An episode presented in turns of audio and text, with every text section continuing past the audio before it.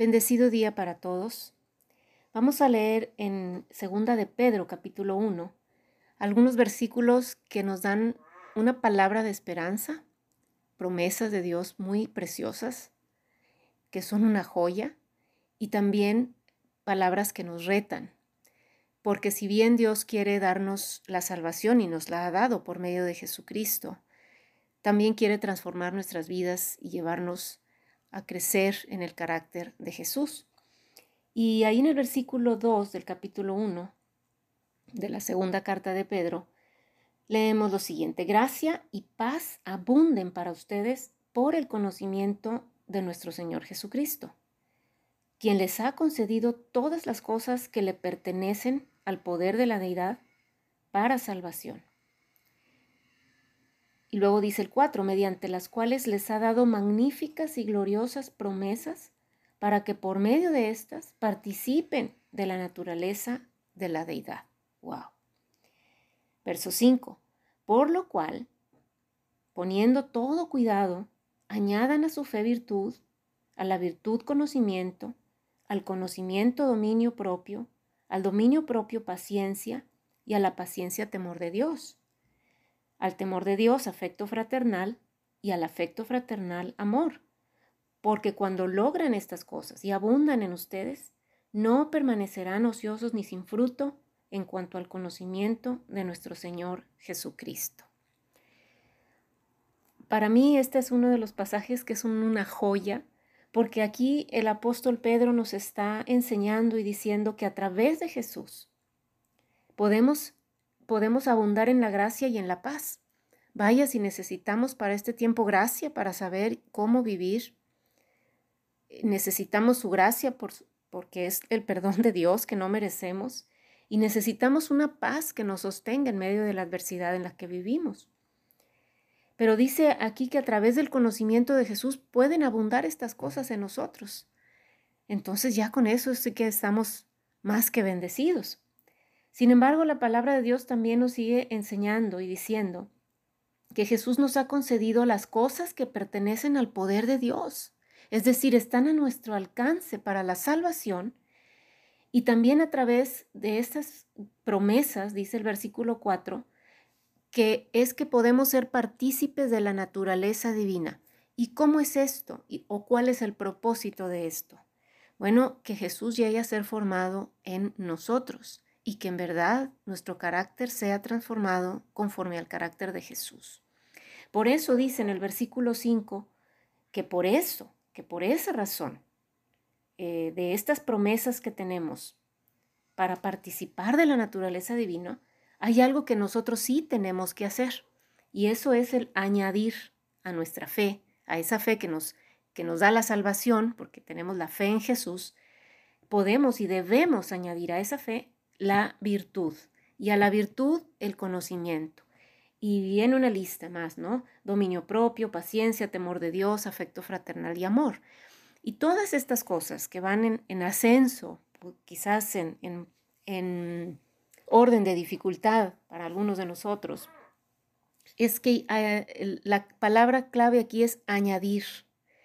Añadir implica de nuestra parte un esfuerzo por ir añadiendo en nuestro carácter, porque ninguna persona nacemos ni de manera natural ni sobrenaturalmente con carácter. No nacemos con hábitos formados. Tenemos que formar el carácter y tenemos que eh, trabajar en, en formar hábitos, ¿sí? Mayormente una vez que conocemos a Jesús, quizás venimos con hábitos malos en nuestra vida.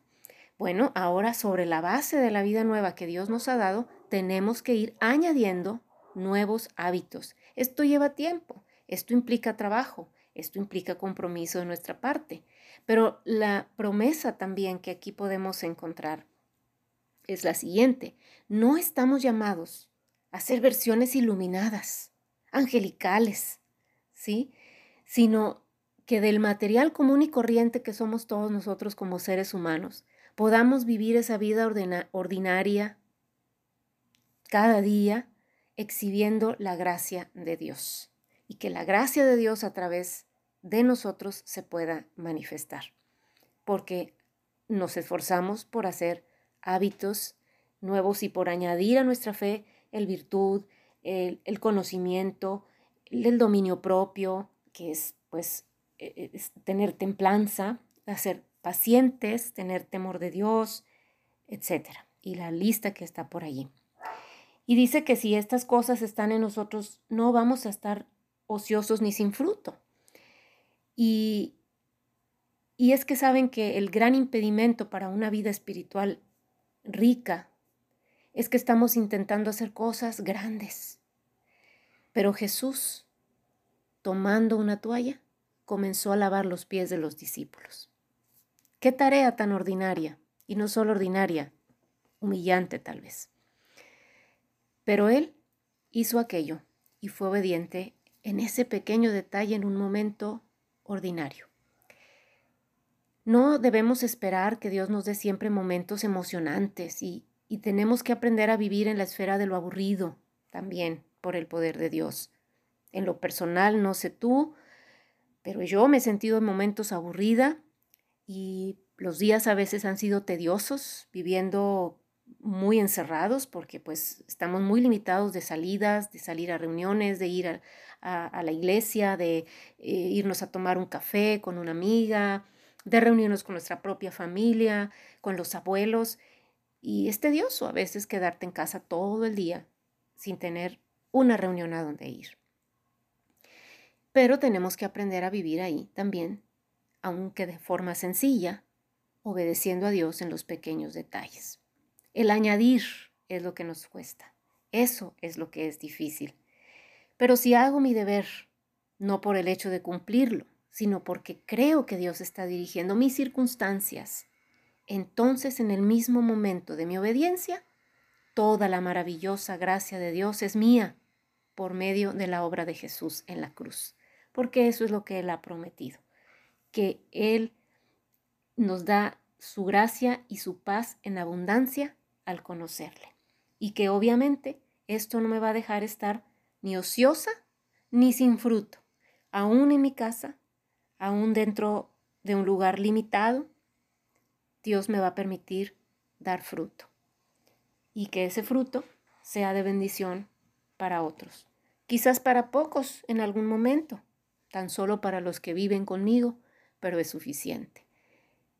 Que mi vida sea de obediencia y cada día pueda añadir a mi fe que me ha salvado por medio de Jesús, le, añada también carácter, virtud, conocimiento, dominio propio y todo lo que el Señor me demanda añadir. Que el Señor les bendiga y espero que esta palabra les dé una esperanza, porque sabemos tantas, que, Dios nos da una, una palabra de, de grande promesa, aunque también nos da grande reto, Él nos ayuda por su gracia a que esto sea una realidad de nuestras vidas para los que lo amamos y los que deseamos verdaderamente crecer en el conocimiento de Jesús. Que el Señor les bendiga este día y mis saludos.